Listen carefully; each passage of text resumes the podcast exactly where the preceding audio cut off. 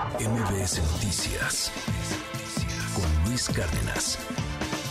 Ayer le contaba yo estos textos del periodista Héctor de Mauleón. Vale mucho la pena echarle un ojo porque pues está ahí la, la fuente que, que, cita de Mauleón con la Asociación de Bancos de México, con un informe de la Asociación de Bancos de México, de cómo los saqueos estuvieron orquestados por el crimen organizado. No, no fue solamente el pueblo bueno y sabio que fue a saquear las grandes tiendas. Mucha gente iba así en la desesperación de frijoles, en la desesperación de arroz, en la desesperación de tener un poquito de leche, agua, que faltaba agua, faltaba muchísima agua.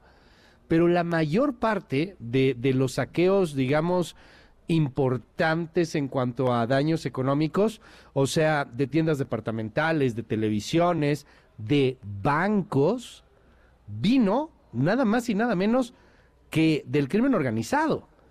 Y, bueno, pues ahí hay varias bandas del crimen organizado que están disputándose Acapulco.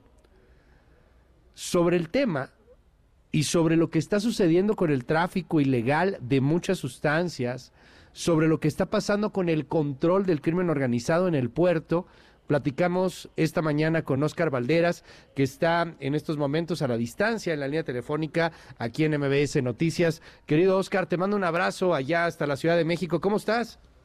Hermano, muy buenos días, muy bien, muchas gracias. Pues siguiendo todavía con mucho interés, porque la verdad es que la historia de Otis todavía le faltan varios capítulos por escribir. Oye, cuéntanos un poco porque adelántanos tu, tu Nación Criminal que escuchamos en unos minutos y, y, tiene que ver con el tráfico ilegal de medicinas. Llama la atención, tú lo, tú lo viviste allá, eh, Oscar, eh, cuando, cuando nos damos cuenta que las, pues las farmacias fueron saqueadas y las otras fueron dañadas, ¿no? Me, acuerdo que platicaba con una, con una señora que me decía, oye, es que las personas que sufren de, de, diabetes, por ejemplo, que necesitan medicamentos, pues no, no lo van a tener porque simplemente no hay en, en estos, en estos eh, puntos del, del desastre. Eh, empezó luego, luego a haber ahí un, un, tema de crimen organizado y pues es uno de los elementos eh, que están vendiendo medicinas de forma ilegal y me imagino que a tiempos que a costos altísimos. Claro, fíjate, pensemos en cuáles son los ingredientes de la tragedia, por ejemplo, en la pandemia y cómo se relaciona con Otis. Hubo tres, hubo tres cosas terribles que pasaron en los tiempos más críticos de la pandemia por COVID-19. Hubo primero un gobierno poco preparado para un fenómeno inesperado, hubo desabasto de medicinas y después una lucha por sobrevivir. Esas tres condiciones, querido Luis, se están configurando en este momento en Guerrero, pero por condiciones distintas. Aquí ya no se trata de una pandemia por un virus, se trata de un huracán que en 12 horas se forma categoría 5, un desabasto de, de, medicamentos que no tiene que ver eh, porque no había no, no, estábamos preparados para un virus de este tamaño, sino más bien por un, una rapiña y un saqueo que, como tú bien recuerdas, ya sabemos hoy que fue orquestado principalmente por el grupo de los rusos, que pertenece al cártel de Sinaloa, y el FIRA, que es el cártel independiente de Acapulco. Y tercero, las ganas de sobrevivir. No solamente eh, porque estamos frente a una enfermedad que no conocemos, sino que en este caso por una falta de agua y de alimentos. Y en lo que está pasando en Guerrero es que estamos viendo ya las consecuencias de la desatención eh, en las zonas más pobres. Hoy los cuerpos de agua que ya quedaron estancados no solamente están contaminados por los cadáveres que quedaron hacia el paso de Otis, sino que también se trata de agua estancada que podría o que ya está comenzando a generar mosquitos. Y hay que recordar que en las zonas tropicales, como es Guerrero, como es eh, Pie de la Cuesta, Acapulco, Coyuca de Benítez, esos, esos, esos mosquitos suelen atraer dengue, chikungunya, eh, bueno, varias enfermedades asociadas a dolores terribles que se combaten con el mínimo mínimo, por ejemplo, de medicamentos básicos, porque genera una grave deshidratación por diarrea, por vómito, y hoy ni siquiera hay agua para poder hacerle frente a eso. Y ante eso, hablaba con algunas fuentes y me comentaban la gran preocupación de que el crimen organizado se convirtiera, digamos, en el gran distribuidor de medicinas. Porque esto ya lo vimos en el COVID-19. El crimen organizado entregó cubrebocas, entregó antibióticos, entregó eh, en muchos lugares alejados donde no llegaban las pruebas de detección de COVID, montó incluso laboratorios falsos. Entonces, bueno, pues esto lamentablemente ya lo hemos visto y amenaza con ser una especie de vuelta a, los tiempos en el que el crimen organizado se asumió como la gran farmacia del desastre. Y no hay que olvidar que es un negocio que conocen bien los grupos criminales. De acuerdo con la ONU, este negocio vale al menos 4.4 mil millones de dólares anuales. 4 mil millones de dólares anuales es una barbaridad de dinero, por supuesto.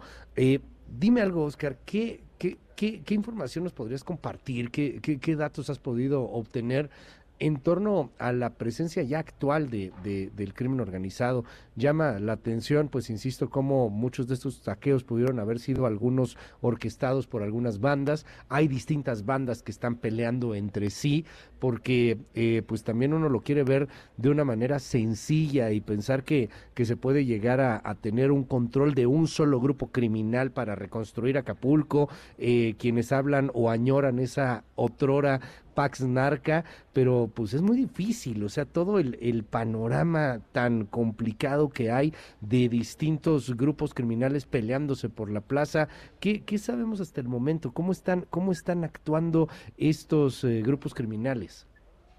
Claro, querido Luis, mira, para, para empezar, decirte que Guerrero es uno de los estados más complicados, no solamente para entender en temas criminales, sino en general en temas sociales, políticos. Guerrero es complicadísimo. Y en ese sentido, decirte que lo que sabemos por los últimos informes de la Secretaría de Marina es que 10 grupos criminales que pelean el territorio también del Pacífico.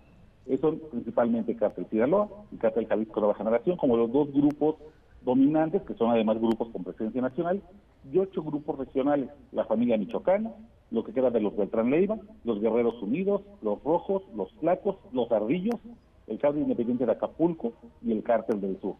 Y estos grupos manejan de manera violenta y fragmentada y por ratos seis grandes mercados ilegales. Obviamente primero narcomenudeo, luego la explotación sexual, hay que recordar que hay un turismo sexual infantil terrible en Acapulco que no se ha podido erradicar por años.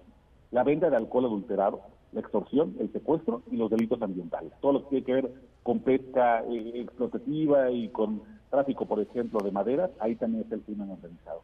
Pero desde que llegó el huracán Otis, han abierto tres nuevos mercados ilegales. Y esto es bien importante que el auditor lo sepa. El primero son los préstamos usureros.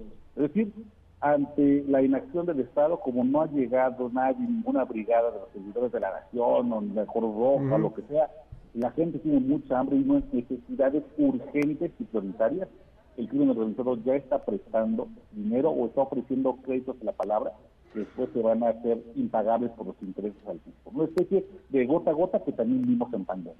Claro. El segundo es el lavado de dinero, ¿no? cómo se utiliza dinero sucio para mezclarlo con dinero limpio y poder participar en la reconstrucción. Ya hay en este momento una reconstrucción incipiente, por supuesto, pero por ejemplo ya comienza a haber algunos hoteles que se preparan para recibir a turistas en diciembre. ¿De dónde están sacando el dinero? La preocupación es que sea dinero, que sea inversión del crimen organizado.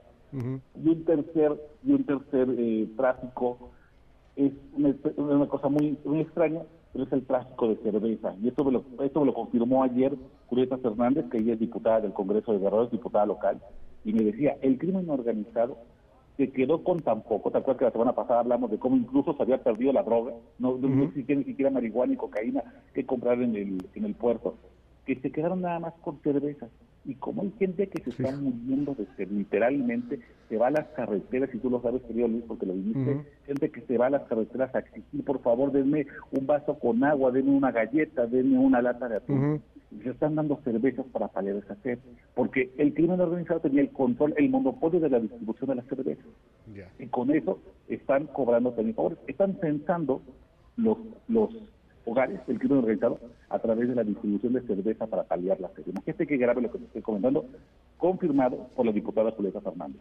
Entonces, eso es lo que está pasando en este momento en Acapulco y gran parte de lo que venga a partir de ahora del desarrollo del crimen organizado en la zona tiene que ver con la falta de atención del gobierno a las zonas más pobres y olvidadas por darle prioridad a las zonas turísticas, hoteleras y ricas.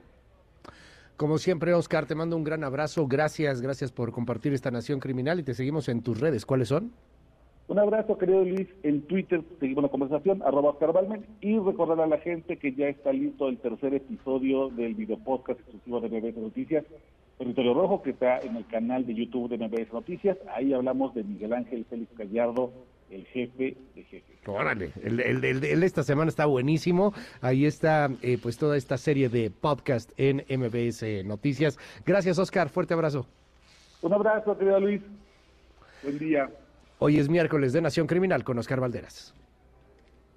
Ya se está pudriendo, ya huele muy feo. Y no nos han mandado apoyo. En Coyuca de Benítez, a dos semanas de la tragedia que provocó el huracán Otis, se vive y sufre una contradicción criminal. Por un lado, los vecinos que viven a las orillas del río y la laguna siguen sin poder secar sus casas ante los miles de litros de agua enlodada que se metieron por puertas y ventanas. Y al mismo tiempo, luchan por sobrevivir ante la falta de agua potable en un clima húmedo de 35 grados que provoca una sed angustiante.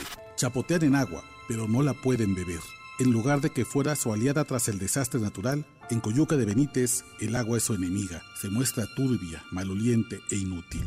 A 35 kilómetros de Acapulco, a 73 mil coyuquenses les sobra el agua, pero está envenenada. La mayoría de los habitantes evita incluso meter los pies en los charcos, porque dicen que está contaminada con los fluidos y gases de los cadáveres que aún flotan en el río y la laguna, especialmente a la altura de los panteones de Agua Blanca y Tierra y Libertad. Para hacer aún peor esta situación, los habitantes de Coyuca de Benítez piden que les hagan llegar urgentemente repelente contra mosquitos, ante el temor de que el agua estancada sea el cultivo idóneo para una crisis de dengue y cólera que se avecina en las próximas semanas. La situación es crítica para vecinos, sociedad civil y gobiernos, pero es una extraordinaria oportunidad para el crimen organizado.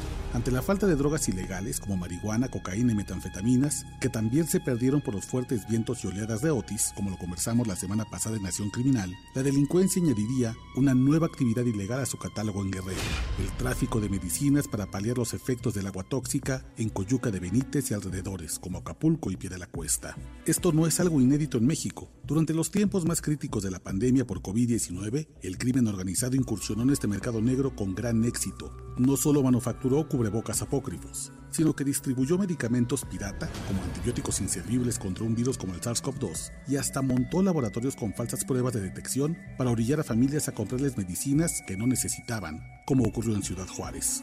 Es un espacio de negocios sucios que conocen bien los cárteles, especialmente el de Sinaloa y el Jalisco Nueva Generación, que por supuesto tienen presencia en Guerrero y el Pacífico.